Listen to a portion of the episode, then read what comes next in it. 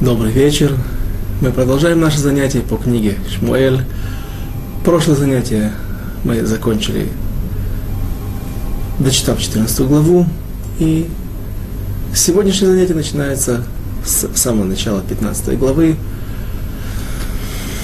Тот момент, когда Авшалом, сын царя Давида, попытается поднять бунт, точнее поднимет его – до этого э, мы изучали то, как Авшалом вернулся домой из земли Гишура своего дедушки, как Давид примирился с ним. И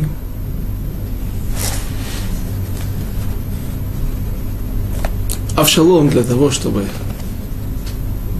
увидеть лицо своего отца, пытаясь выйти на контакт не только с отцом, а прежде всего с, Авша, с Йоавом, сыном Цруи, он выжигает поле, где были засеяны злаковые, где был засеян рожь, если не ошибаюсь, ячмень.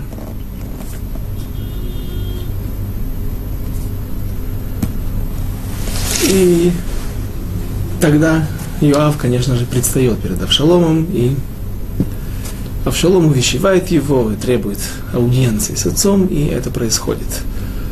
И Авшалом примирился с отцом и стал жить, как и прежде. И единственный момент, который нужно было здесь осветить, это то, что Йоав, сын Цруи, э, уже в, этом, в это время, это приблизительно последние годы, по мнению наших мудрецов, большинства мудрецов, э, этот бунт Авшалом происходил в последние годы жизни царя Давида, и в это, к этому времени Йоав, сын Цруи, уже был готов выступить против Давида, поднять бунт. Он хотел бы пойти за Авшаломом. И вот Авшалом сделал для себя судьбоносный проступок, потому что после того, как он выжег поле Йоава, Йоав э, ненавидел с этого момента Авшалома и, в конце концов, воспользовавшись моментом, когда была война между Авшаломом и Давидом, то, найдя его в лесу, подвешенным на свои волосы, в чаще дерева, он вонзает три стрелы в сердце Авшалома. Таким образом, отомстив ему, несмотря на то, что Давид запретил поднимать руку на юношу, так он называет, своего врага, своего сына, который воцарился в то время над Иерусалимом. Я говорю не просто так слово «воцарился», потому что, несмотря на то, что есть некоторые комментаторы, которые говорят, что Давид оставался царем, но это нам помешает осветить некоторые моменты. Большинство моментов, связанных с поведением Давида, связанных со странным поведением Давида в некоторых ситуациях, когда его поносили, когда его обливали грязью. Другие моменты, конечно же, вы понимаете, я иду, говорю о том, как Шими бен Гера сыпал на них камни, бросал в них камни и обсыпал их массой обвинений и бранью. И почему его не убили, как Давид потом прощает Шими бен Гера, об мы поговорим позже. А пока что я говорю наперед, что мы будем э, идти за нашими мудрецами, за теми мудрецами, которые говорят, что Давид с момента вступления в силу, с момента, с того момента, как э, начинается бунт Авшалома против Давида, с этого момента Давид перестает быть царем. До того момента, когда он вернулся в Иерусалим. Итак, начнем 15 главу. Перек Татвав, посук Алиф. Вайги, מאחרי כן ויעש לו אבשלום מרכבה וסוסים וחמישים איש רצים לפניו. И было после этого, завел у себя Авшалом колесницу с лошадьми и 50 человек с скороходов. То, что даже не, не имел царь. Дави, у Давида не было такого количества. Глашатаев, которые бежали перед ним и, наверное, тем самым указывали всем людям, находившимся в этом месте, этой трассы, этого проезда, что здесь двигается какая-то важная персона, царь, может быть, даже. И намерения Авшалома, конечно же, были понятны. Понятны они нам, непонятно, почему Давид не остановил его. Авшалом планирует поднять бунт. И колесницу с лошадьми, 50 человек скороходов. Э, как-то мы описывали, когда мы разбирали ситуацию, аллахический вопрос, который возник у нас в связи с э, тем, что царь иногда может простить, иногда может не простить, когда он может позволить себе какое-то поведение, которое на первый взгляд бросает на него тень, не тень в плане Аллахи, а тень в том, что он ведет себя слишком скромно, слишком э, уступает и тем самым может у, уменьшить свое, свое уважение к себе, тяжесть почета своего. Эм, так мы приводили ситуацию, когда царь, я уже не помню его имя, одно, одно из э, э, Гмару из Вавилонского Талмуда мы приводили, когда он ехал по дороге, и навстречу ему ехала невеста, и царь приказал извозчику принять вправо, или, может быть, влево, если у них было тогда в Древнем Израиле левостороннее движение, как в Англии, в Австралии, в Японии. И пропустить невесту, когда спросили его, в чем же дело, почему, как сам царь имеет право так поступать, уступать простой невесте, он сказал, что я, моя корона э, каждый день. То есть я имею свою корону, я имею свой почет ежедневно всю свою жизнь с того момента, как воцарился, и до конца дней своих. А ее, у этой девушки, простой еврейской девушки, сегодня она королева, сегодня ее Безрат Ашем с Божьей помощью единственный случай в жизни, когда она выходит замуж, и поэтому лучше дать ей почет. Тем не менее, наши мудрецы объясняют там, что э, все же не имел права царь так поступать, а все же почему он сделал там было, э, была развилка, был перекресток, и поэтому, когда он сдал в какую-то сторону и уступил ей дорогу, это не указывало или не было заметно другим, и что царь позорит себя, царь уступает э, еврейской невесте.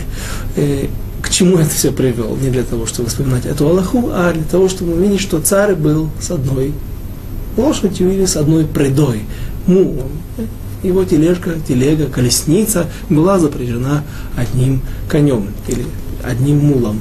Э, здесь же у Шалома было много лошадей, и, кроме того, огромное количество отряд глашатаев или скороходов, бегунов, которые бежали впереди, понятно, с какой целью. Стих второй. Вишким Авшалом ועמד על יד דרך השער ויהי כל האיש אשר יהיה לו ריב לבוא אל המלך למשפט, ויקרא אבשלום אליו, ויאמר אי מזה עיר אתה, ויאמר מאחד שבטי ישראל עבדיך. И вставал Авшалом рано утром, и становился к воротам при дороге, и было каждого, кто, имея тяжбу, шел к царю на суд, Подзывал Авшалом к себе и говорил, из какого ты города? И когда отвечал тот из такого-то колена Израиля раб твой, то говорил ему Авшалом, смотри, так, извините, это уже начинается третий стих, давайте прочтем на иврите. Вайомер элав Авшалом ре двореха товим унихухим, вешомеа эн леха меэт мелех.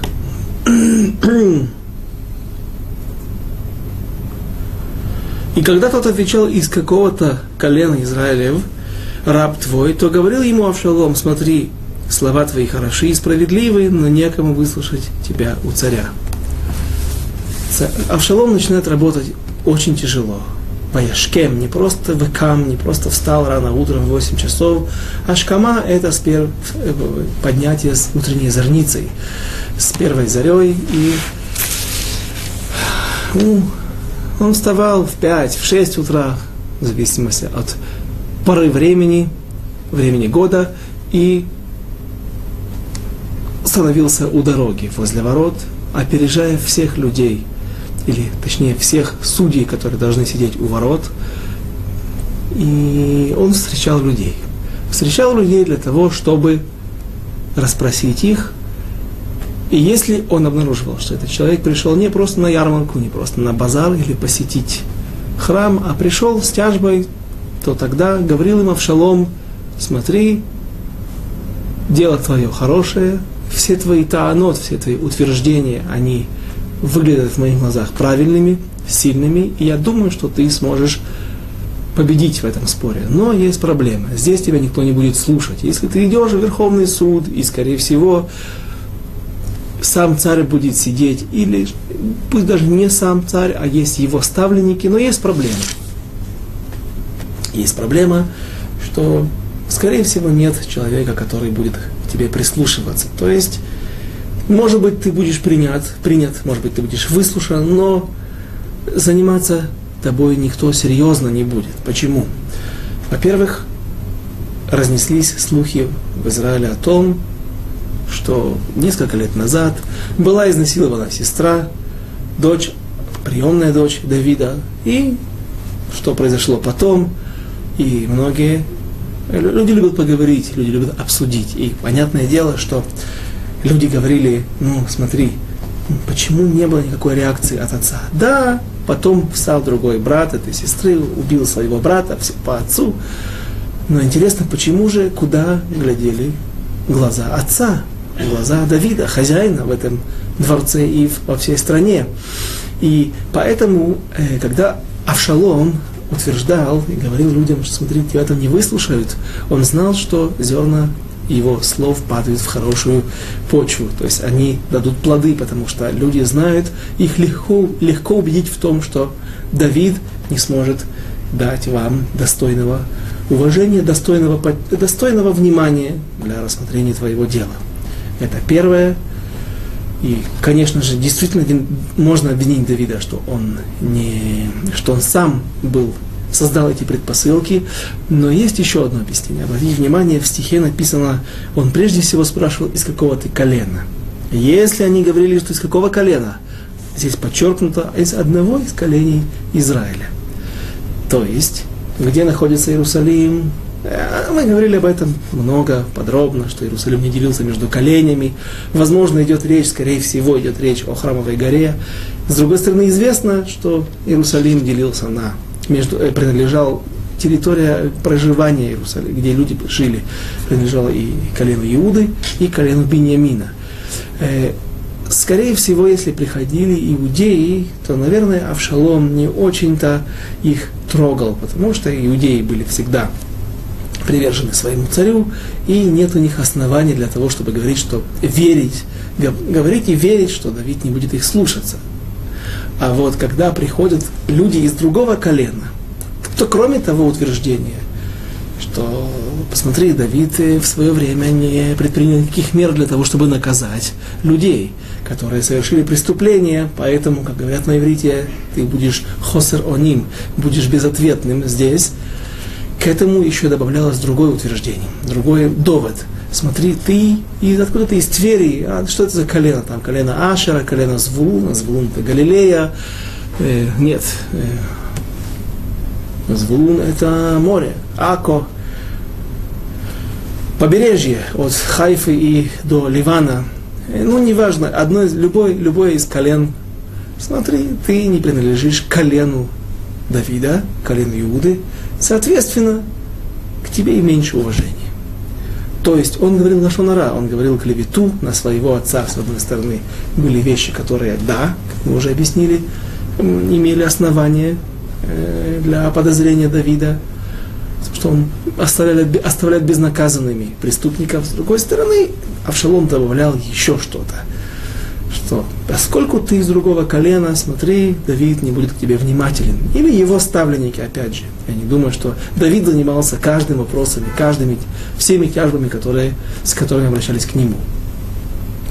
И Авшалом говорил, давай я смогу разрешить твои проблемы. А если же здесь были два э, истца, два человека, у которых есть какая-то тяжба или какой-то спор, другому, то, наверное, здесь он задействовал свою мудрость, свою хитрость для того, чтобы э, пусть в, в таком споре, как правило, в спорах бывает только одна правая сторона, но даже и проигравшая сторона всегда оставалась довольны. Продолжим. Э, стих Гей.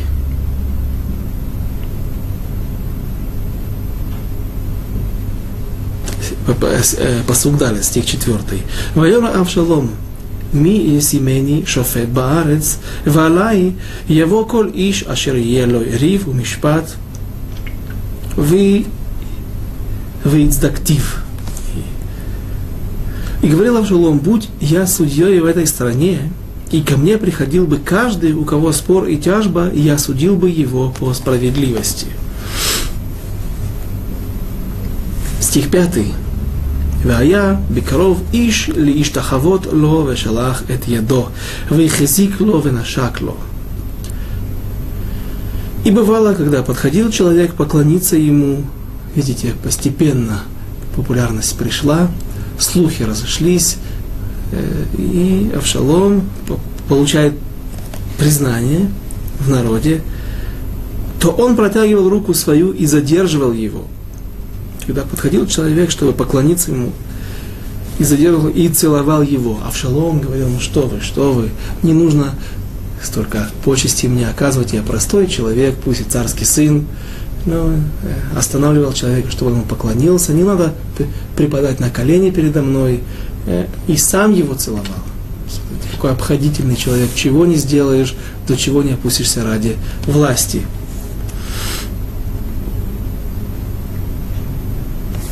стих 7. Нет, 6.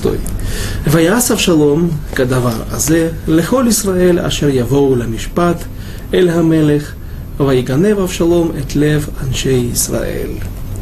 А так вел себя Авшалом со всеми израильтянами, которые приходили на суд к царю, и вкрадывался Авшалом в сердца израильтян. Хороший перевод, вкрадывался, но дословно попросту перевести, воигнов и украл сердце всего Израиля. То есть Авшалом действительно стал популярнейшим человеком в народе Израиля. А почему украл? Потому что сделал он это недостойным способом, распространяя клевету на своего отца, обманывая людей. Поэтому и говорят наши мудрецы, так записали пророки эти слова, и украл. Украл не объективно, не э, действительно полагалось ему этот, э, полагался этот почет, это уважение. Э, Давид должен был иметь этот почет, это уважение. И если бы люди добрались к нему до суда, то тогда бы они убедились в его правоте, в его чистоте, в его благородстве и честности. Но Авшалом смог опередить практически с каждым, работая, повторим еще раз, очень тяжело. Стих 7. ויהי מקץ ארבעים שנה, ויאמר אבשלום אל המלך, אל חנה, ואשלם את נדרי, נדרי, אשר נדרתי להשם בחברון. И было по прошествии сорока лет, сказал Авшалом царю, позволь мне пойти и исполнить обет мой, который дал я Господу в Хевроне. И что за 40 лет? По прошествии 40 лет от какого срока? От чего? И вот этот стих и будет основанием для тех комментаторов, которые говорят, что на последнем году жизни разразился бунт Авшалома против Давида, на последнем году жизни Давида, но э, более принятое мнение, что речь идет о 40 лет по прошествии э, с, с, с того дня, когда был воцарен первый царь над народом Израиля, когда Израиль попросил себе царя, и, конечно же, эта дата была датой не очень удачной для народа Израиля, потому что просили они бетар омет в недовольстве, как пишет Рамбам. Есть еще несколько объяснений, какая была причина кишалона, падения царя Шауля. Но прошли 40 лет, и вот Авшалом, может быть, думает, что, может быть, считает, что как раз это вот дата, когда нужно менять царя. И ошибся, потому что как было в воцарении 40 лет назад царя Шауля, оно было неудачно, закончилось провалом и большой трагедией, так и это воцарение нового царя Авшалома тоже закончится трагедией. Не только для Авшалома, и еще для многих людей, для десятков тысяч израильтян. Стих 9. Восьмой. Кинедер надар авдеха бешифти бикшури барам леймор им яшив яшивейни Ашем Иерушалаим вавати это Ашем. Ибо дал обет раб твой, когда жил в Гешуре, в Араме, сказав, если воистину возвратит меня Господь в Иерусалим, то совершу служение Господу. Да, мы знаем, что он давал, дал обет, Авшалом дал обет Низирута, он был отшельник, не, самый удачный перевод, человек, которым, которому запрещаются некоторые вещи, в том числе стричься, пить вино, ли, тома, затумляться. И теперь он идет, чтобы дать обед, принести жертву в, Хевроне память об этом обете. Или же, возможно, он нарушил его, где-то затумился, затумился, стал нечистым, ритуально нечистым, и теперь ему нужно принести грех очистительную, очистительную жертву. Почему в Хеврон? Э, в Хевроне было когда-то царство Давида. Царство Давида 7 лет только над Иудеей. И, разумеется, там Давид же приносил жертву, потому что в Иерусалиме приносить не мог, так как там была власть Иш Бошита и Авнера, сына Нера. Э, в это время был разрушен храм Шило, и до, до, до, и до этого времени. И когда был разрушен храм Шило, то утру банот, бамот стали разрешены э, жертвоприношения на общественных курганах, на общественных жертвенниках. Таких было несколько в, Гил, в, в Гильгале и, конечно же, в Хевроне, потому что наверняка Давид приносил жертвы в праздники и по другим причинам. И поэтому он отправляется туда. Пишет в своей книге Амабит, Бейт книге Бейт Исраиль Амабит, знаменитый комментатор, один из охроним, последних, что несмотря на то, что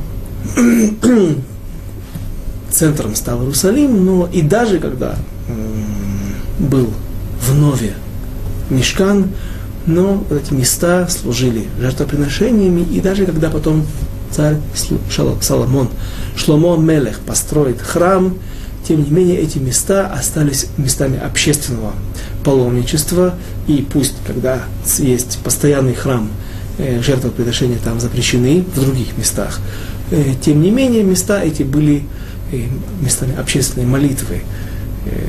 Об этом так, так мы можем объяснить то, что Хана не пошла в свое время в храм, когда она родила храм Шило, когда она родила пророка Шмуэля и осталась дома, сказав мужу, что пока что юноша, пока что наш ребенок маленький, я не хочу его э, вести в Иерусалим.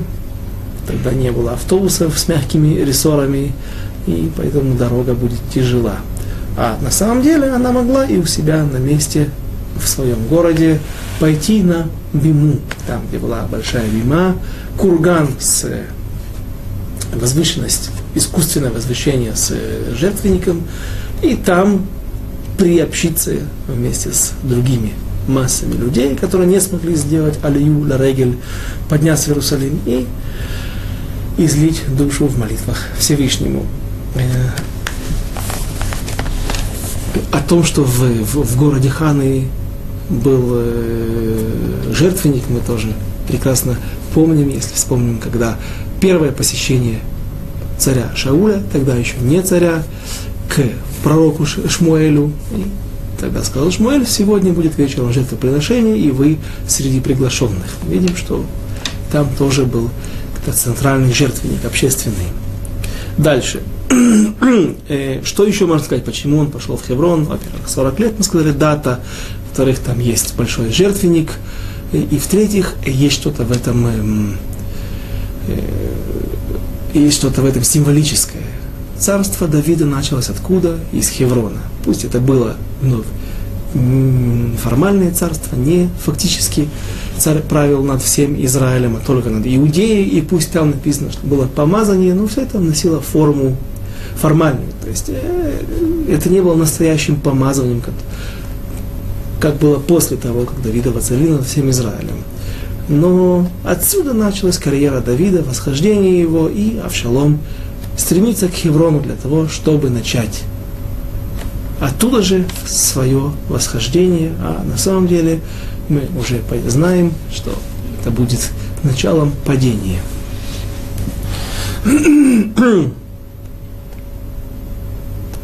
И сказал ему царь, иди с миром. Тут как раз нужно прочесть на иврите. Вайомерло Хамелех Лех Пашалом Вайоком Ваелех Хеврона. Э, наверное, третий раз мы поднимем эту тему. Вкратце я скажу о том, что как нужно благословлять, как нужно благословлять людей, когда они уходят в дорогу. Есть разные дороги, есть, когда человек куда-то идет, и мы желаем, чтобы он вернулся, тогда нужно говорить лех ле шалом. Почему? Потому что шалом это одно из имен Всевышнего, и оно указывает на шлемут, на цельность, на то, что человек достиг идеала.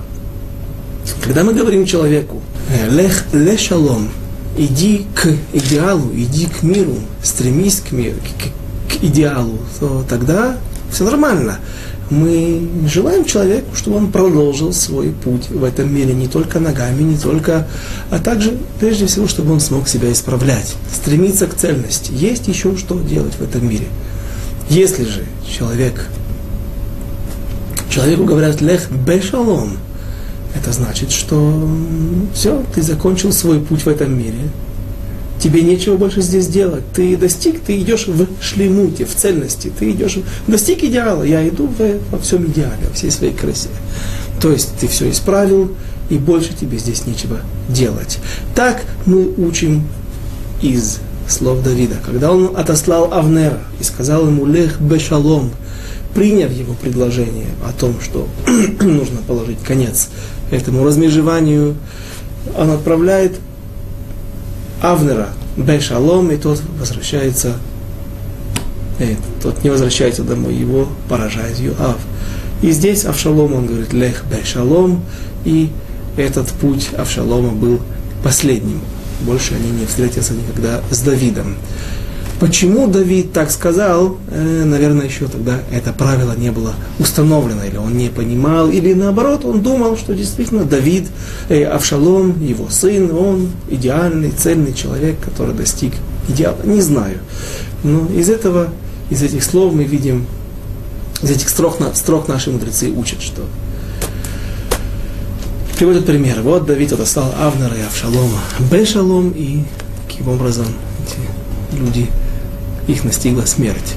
И, соответственно, когда провожают человека в последний путь, то тогда говорят ему лех башалом. Теперь ты уже не можешь ничего исправить. Соответственно, мы желаем, чтобы твой путь на небеса и предстание твое перед небесным судом было, чтобы ты был как можно более целен, чтобы смог выдержать этот экзамен, а, когда будешь давать отчет за свои дела, проделанные в этом мире насколько ты себя исправил. Дальше. Стих 10. «Ваишлах Авшалом, мераглим бихоль шифте Исраэль леймор. Кешамахем эт кол ашофар, ваамартем мелех Авшалом бехеврон».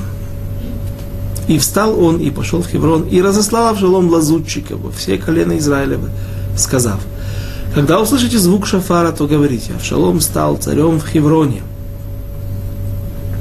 как лазутчиков. А ведь везде есть охранка, везде. Мы увидим, что было не просто так легко, как мы это представляем себе. Человек вышел и пошел куда-то по своему пути. Нет, все проверялось, был визовый контроль, все контролировалось четко. И э, отсюда э, э, это нам позволяет понять, э, как были замечены два человека, которые пришли в Иерихо, два разведчика, которых послал Йошуа. Приходят миллионы, ну, тысячи людей каждый день приходят, уходят. Почему были замечены?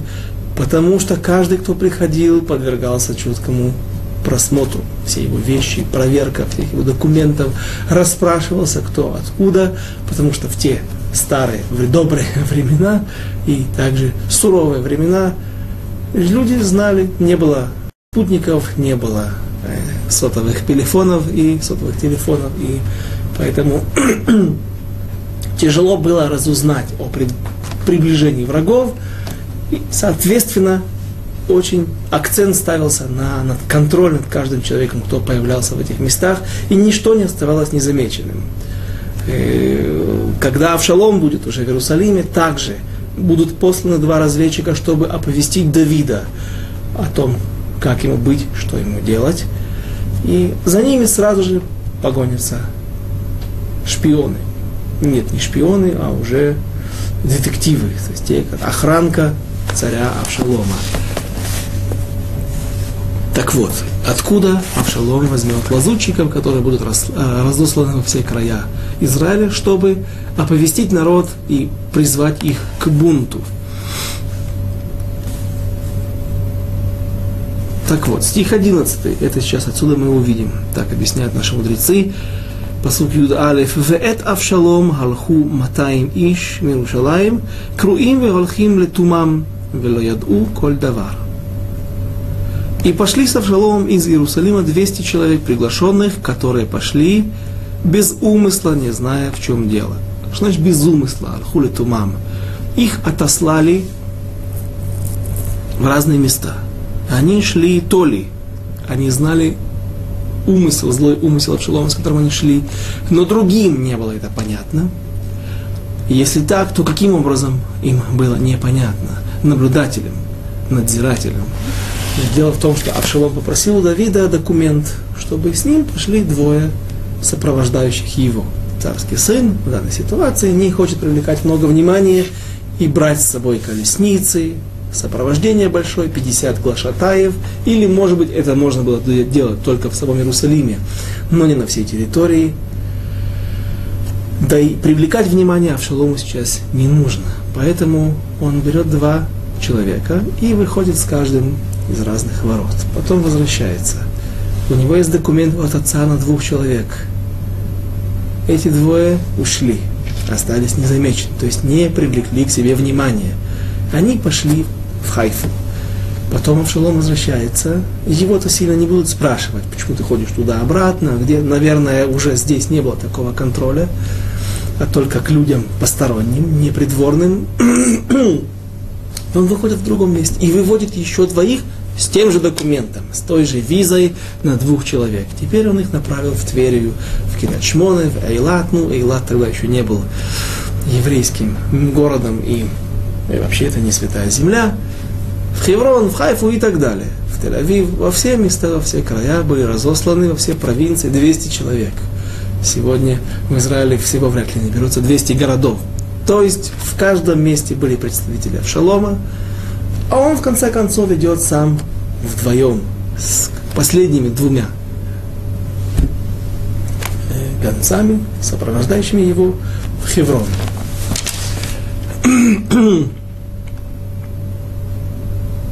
стих 12. Ваишлахав шалом эт ахит... Нет. Мирушалаем круим вегольхим литура. Ваишлахав шалом эт ахитофель агилани. Йоэц Давид мейро. Мигило безавхо эт азвахим. Ваии акешер амиц. В. Аам холех верав эт авшалом. И во время жертвоприношения послал Авшалом за Ахитофелем гиланянином. Мы говорили о том, что совет Ахитофеля был как совет Урим Ветумим, то есть сначала спрашивали Ахитофеля, потом спрашивали Урим Ветум, и всегда он в точности соответствовал желанию и мнению Всевышнего. Пусть хорошо, плохо, всегда он попадал в точку. То есть они видели, что действительно Авшалом настолько умен, что на него можно полагаться, как на Урим Ветумим. Но, к сожалению, Давид не знал о том, что Ахитофель ненавидит лютой ненавистью Давида и желает ему смерти, и кроме того планирует царствовать самостоятельно, не быть второстепенным правой рукой Авшалома, а именно свергнуть Давида, а потом и похоронить Авшалома. Такой был страшный, коварный человек. Ненавидел он Давида за, понятно, за то, что он так поступил с внучкой его Батшевой. Я не думаю, что ему был важен так взять, если он такой хороший человек. Но за внучку сердце его болело. И кроме того, мы вспомним Мидраж, который мы приводили, Ялкут Шимони, в котором говорится, что в тот день, такой день, когда Давид переносил э, ковчег завета, извините, когда Давид переносил ковчег завета в Иерусалим, то он осветил, посвятил в раввины 30 тысяч человек. Есть мнение 990 тысяч человек. Так вот, почему-то Ахитофеля он в этот день не посвятил, и когда произошло несчастье с Узой, и он обратился к Ахитофелю спросил, что, в чем произошло, почему закончилась такой трагедией, всего шесть шагов мы смогли сделать. Ахитофель, Ахитофель ему ответил, смотри, у тебя есть столько раввинов, которых ты посвятил, их и спроси. Э, Потом было еще несколько случаев, которые мы сейчас не будем рассматривать. Но Давид проклял тогда Ахитофеля, и проклятие Давида сбылось. Это мы увидим в ближайшее время.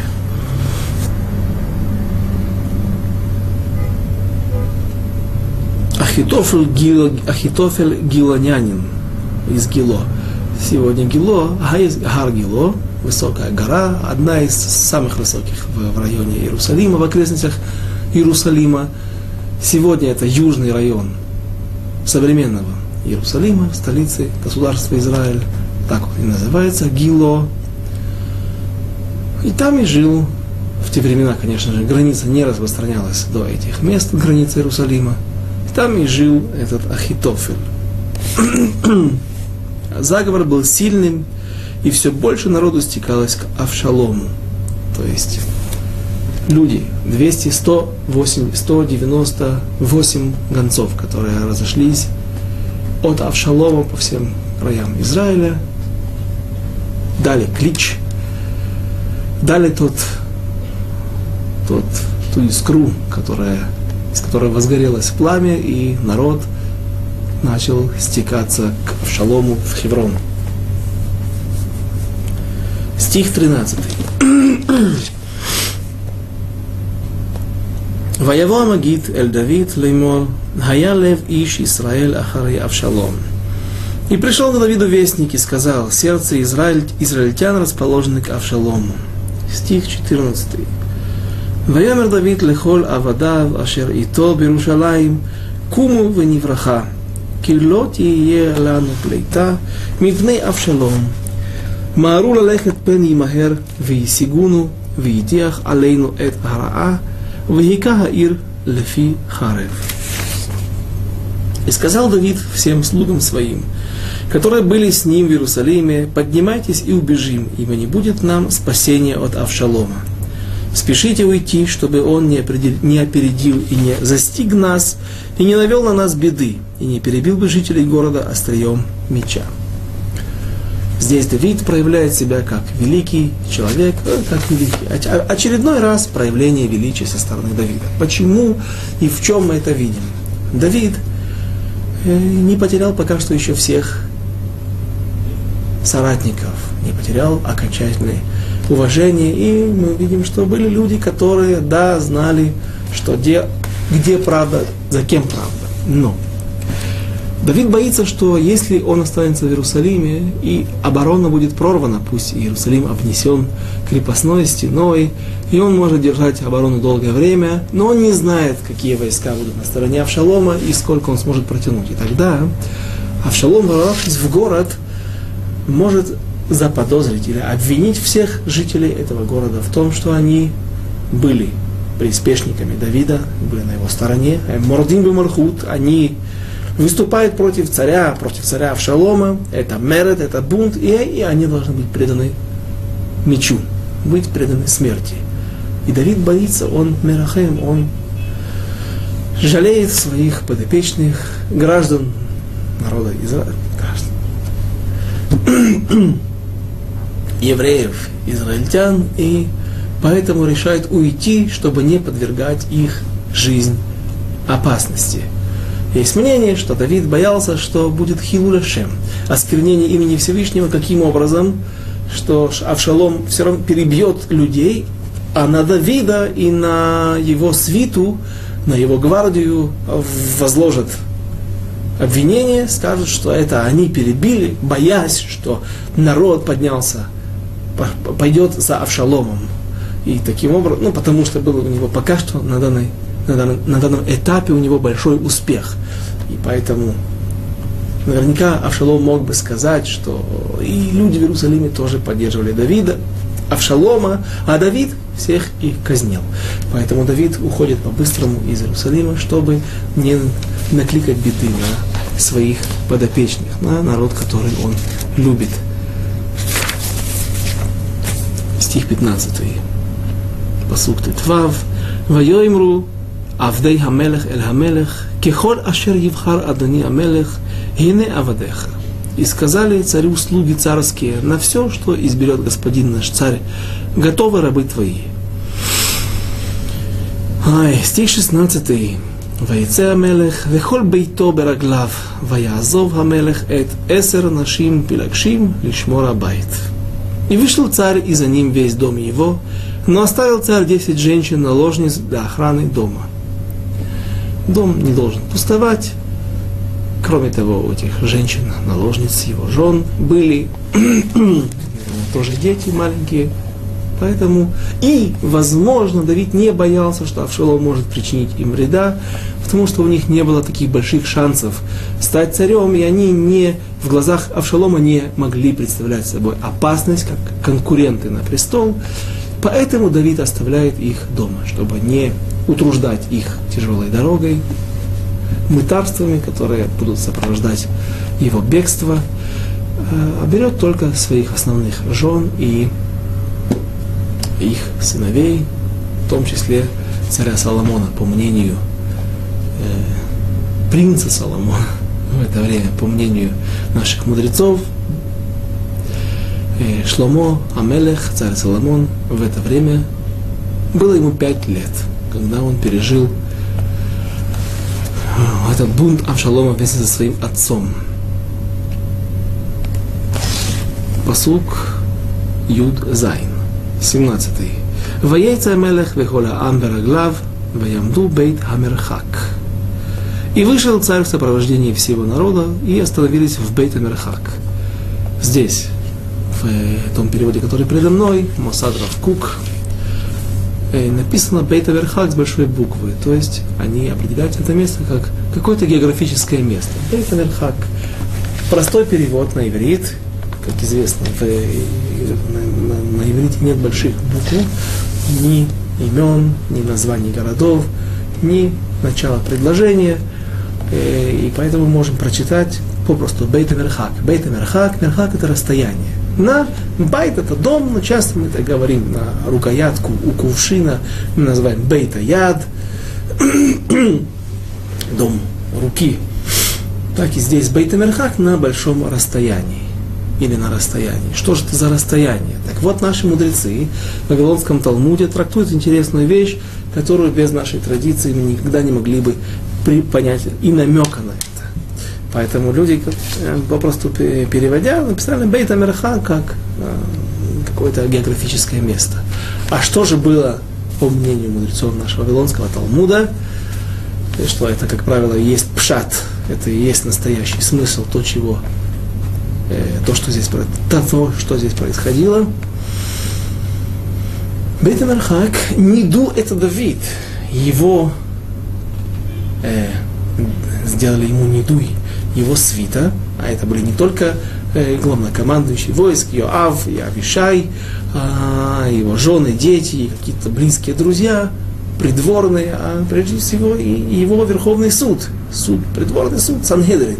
Так вот, его Ниду, как перевести на русский язык, предали анафеме, я не знаю, если не будет э,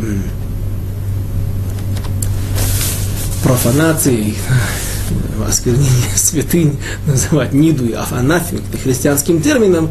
Э, ну, в общем, его сделали ему э, херем, может быть, более знакомое для вас слово, наложили на него херем. Что это означает?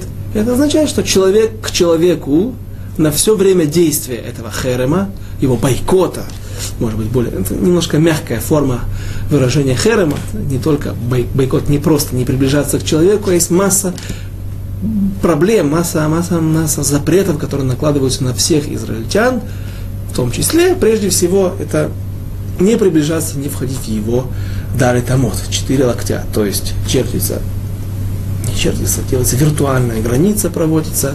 4 локтя, 2 метра вперед, 2 назад, 2 влево, 2 вправо, и на это расстояние к нему нельзя приближаться. Таким образом влияют на человека, если он плохо себя ведет, если он нарушает законы Торы, или, например, есть самый простой э, применяемый херем, сегодня не, не, практически не используют херем, но в, в Аллахе написано, в Торе написано, что если человек, например, слишком распускает кулаки, избивает соседей, нападает на соседей. И он человек, который живет в нашей общине, он принимает на себя рабану, принимает на себя власти Торы, Всевышнего и местных раввинов, то тогда на него накладывают херем и на 30 дней.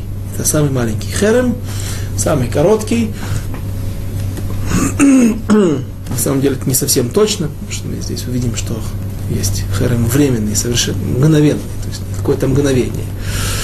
Но обычный херем 30 дней минимальный. И тогда он не может пойти в синагогу, людям запрещено молиться с ним. Он не может пойти в магазин, хозяину магазина, продавцу запрещено обслуживать его. Написано, что были случаи, когда великих мудрецов предавали херему, предавали эм, бойкоту, и в целях каких-то э, воспитательных мерах. И тогда ближайшие люди, например, его сын, этого мудреца, он его обслуживал. То есть э, нет необходимости умертвить человека. И, разумеется, некоторым людям, ближайшим родственникам или его слугам разрешается помогать и обслуживать этого человека, особенно если он нуждается в помощи, если он престарелый. Так вот, Поэтому все объяснили. А что, что, нашли время. Зачем нужно было именно сейчас предавать Давида Херему и за что, прежде всего? А ответ – за Батшеву, когда дело стало известно, дело его предали гласность. Эм, наши мудрецы говорят в Вавилонском Талмуде, что Йоав был тот человек, который первый распустил не просто слухи, прежде всего дал этому делу огласку э, официальную, с документами, с подтверждением. То есть, когда он пришел к Бейздину, к, в суд, то он показал то письмо, которое он нарочно сохранил, э, которое Давид послал ему на фронт, чтобы он подставил под, поставил в горячую, в самую горячую точку Урию, Ахити, хитийца, мужа тогда Э, бывшего мужа, пока что был разведен, как мы говорили, но фактически он был муж своей разведенной жены Батшевы, и Урия погиб.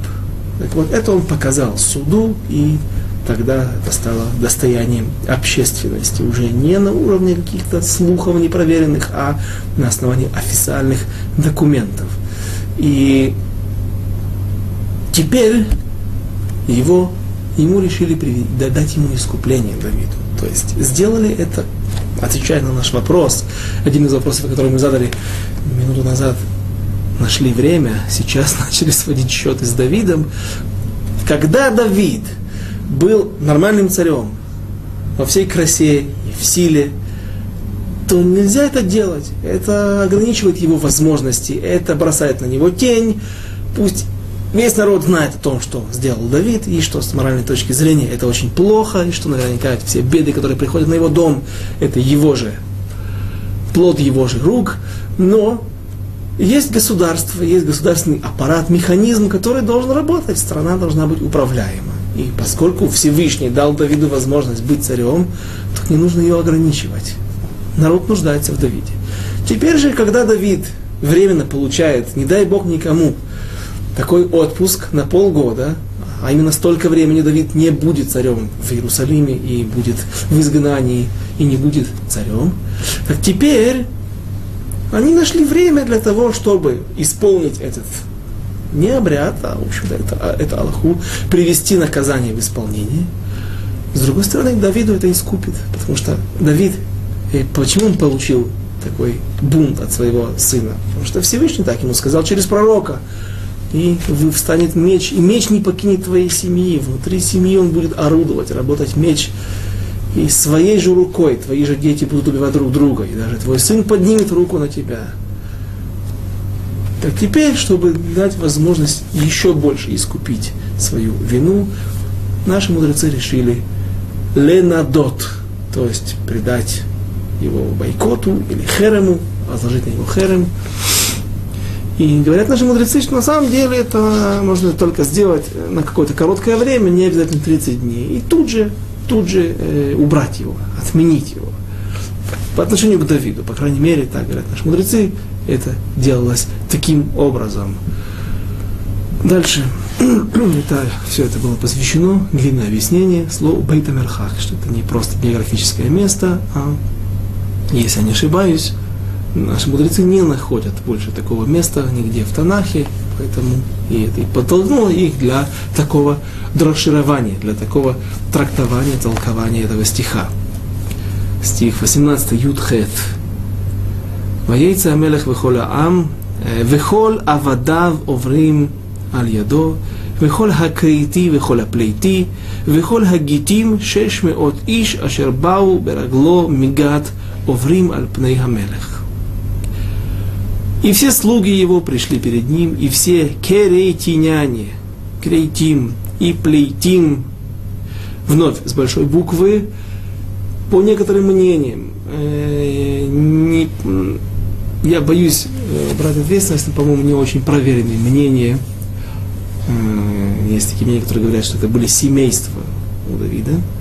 Есть такое, точнее, это, это, это, это более принимаемое мнение. Есть мнения, которые говорят, что это были какие-то племена иноверцев, не евреев, которых, которых в свое время Давид взял себе, они где-то были обитателями Синайского полуострова, и взял себе как охранников. Есть такое правило известное, что всегда брали и народцев для, э, как телохранителей. Но торгум, что торгум, перевод, он э, с, своими корнями ходит в эпоху Танаим, еще даже до Вавилонского Талмуда. И он пишет «Каштая векалая». Кешет – это лук, калая, клея – это проща.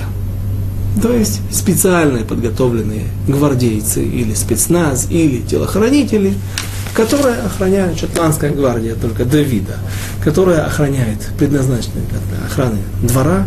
Это самые приближенные люди, верные ему, специально воспитанные, наверное, для этого, потому что не все родственники. Э,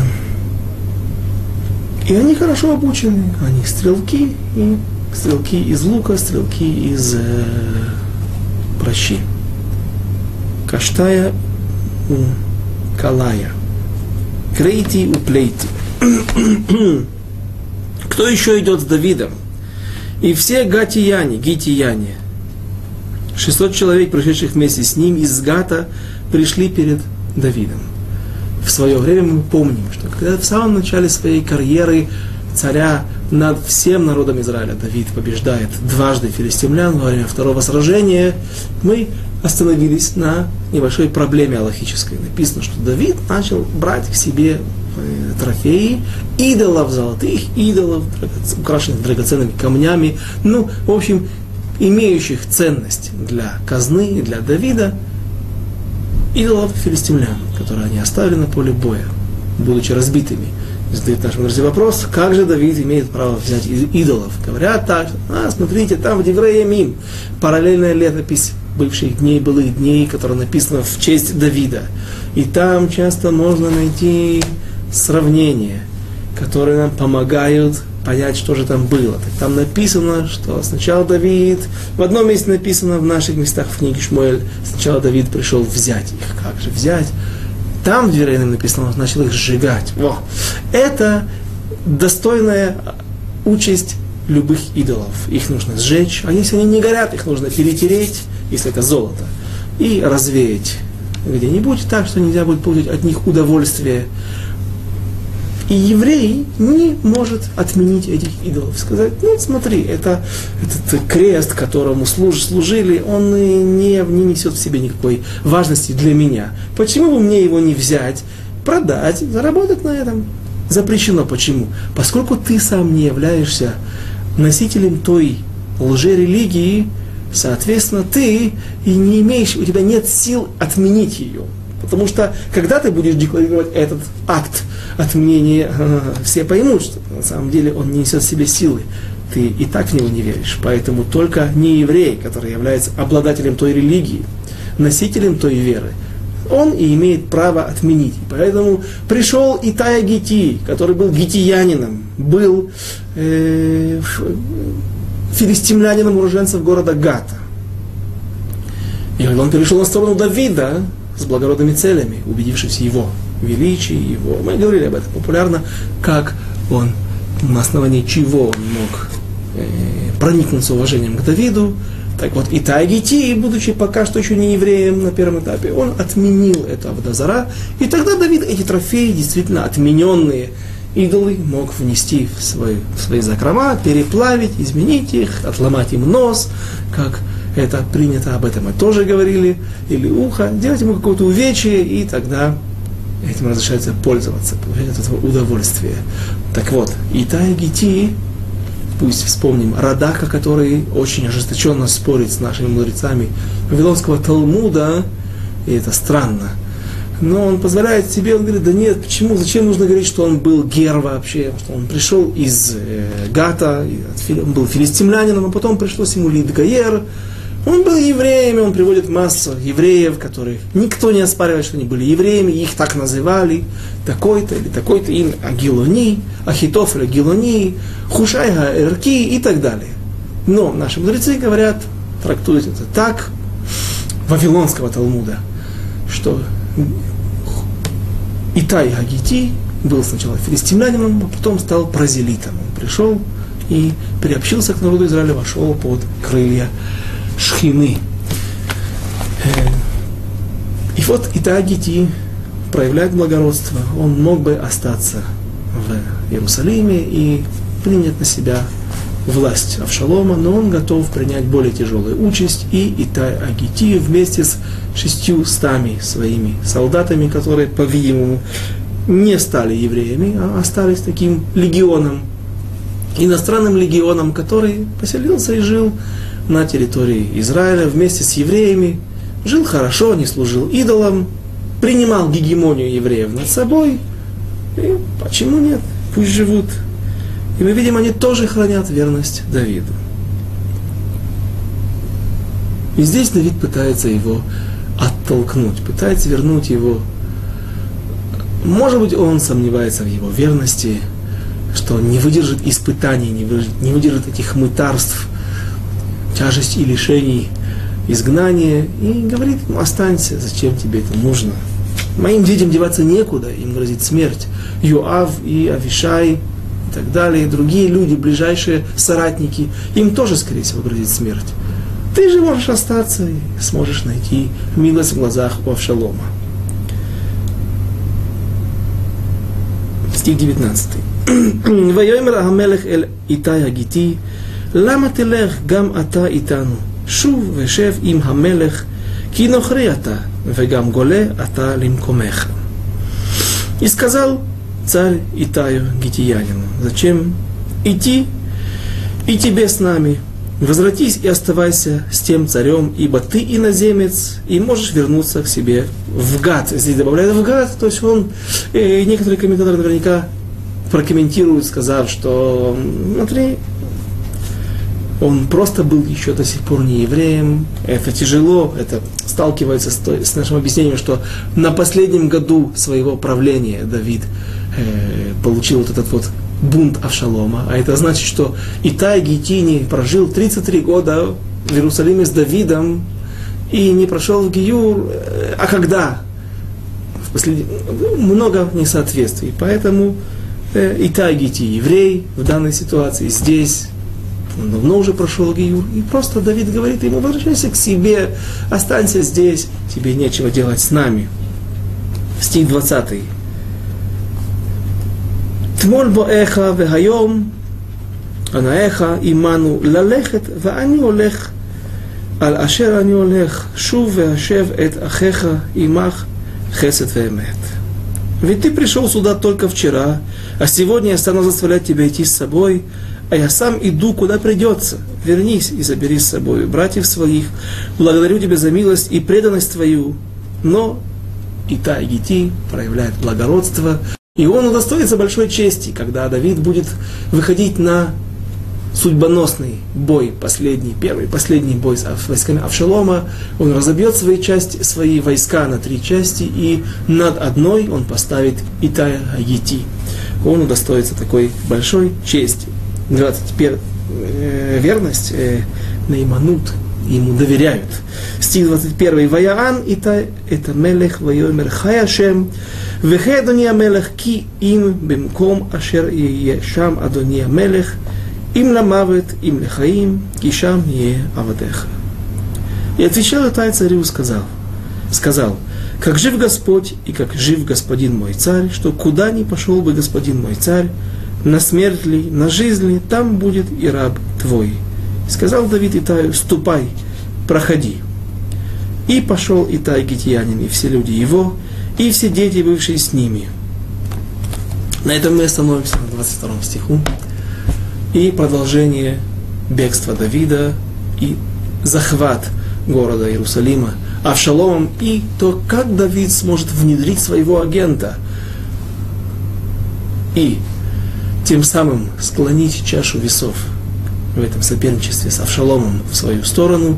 Об этом мы поговорим на следующем занятии. Без с Божьей помощью. До свидания. До следующих встреч.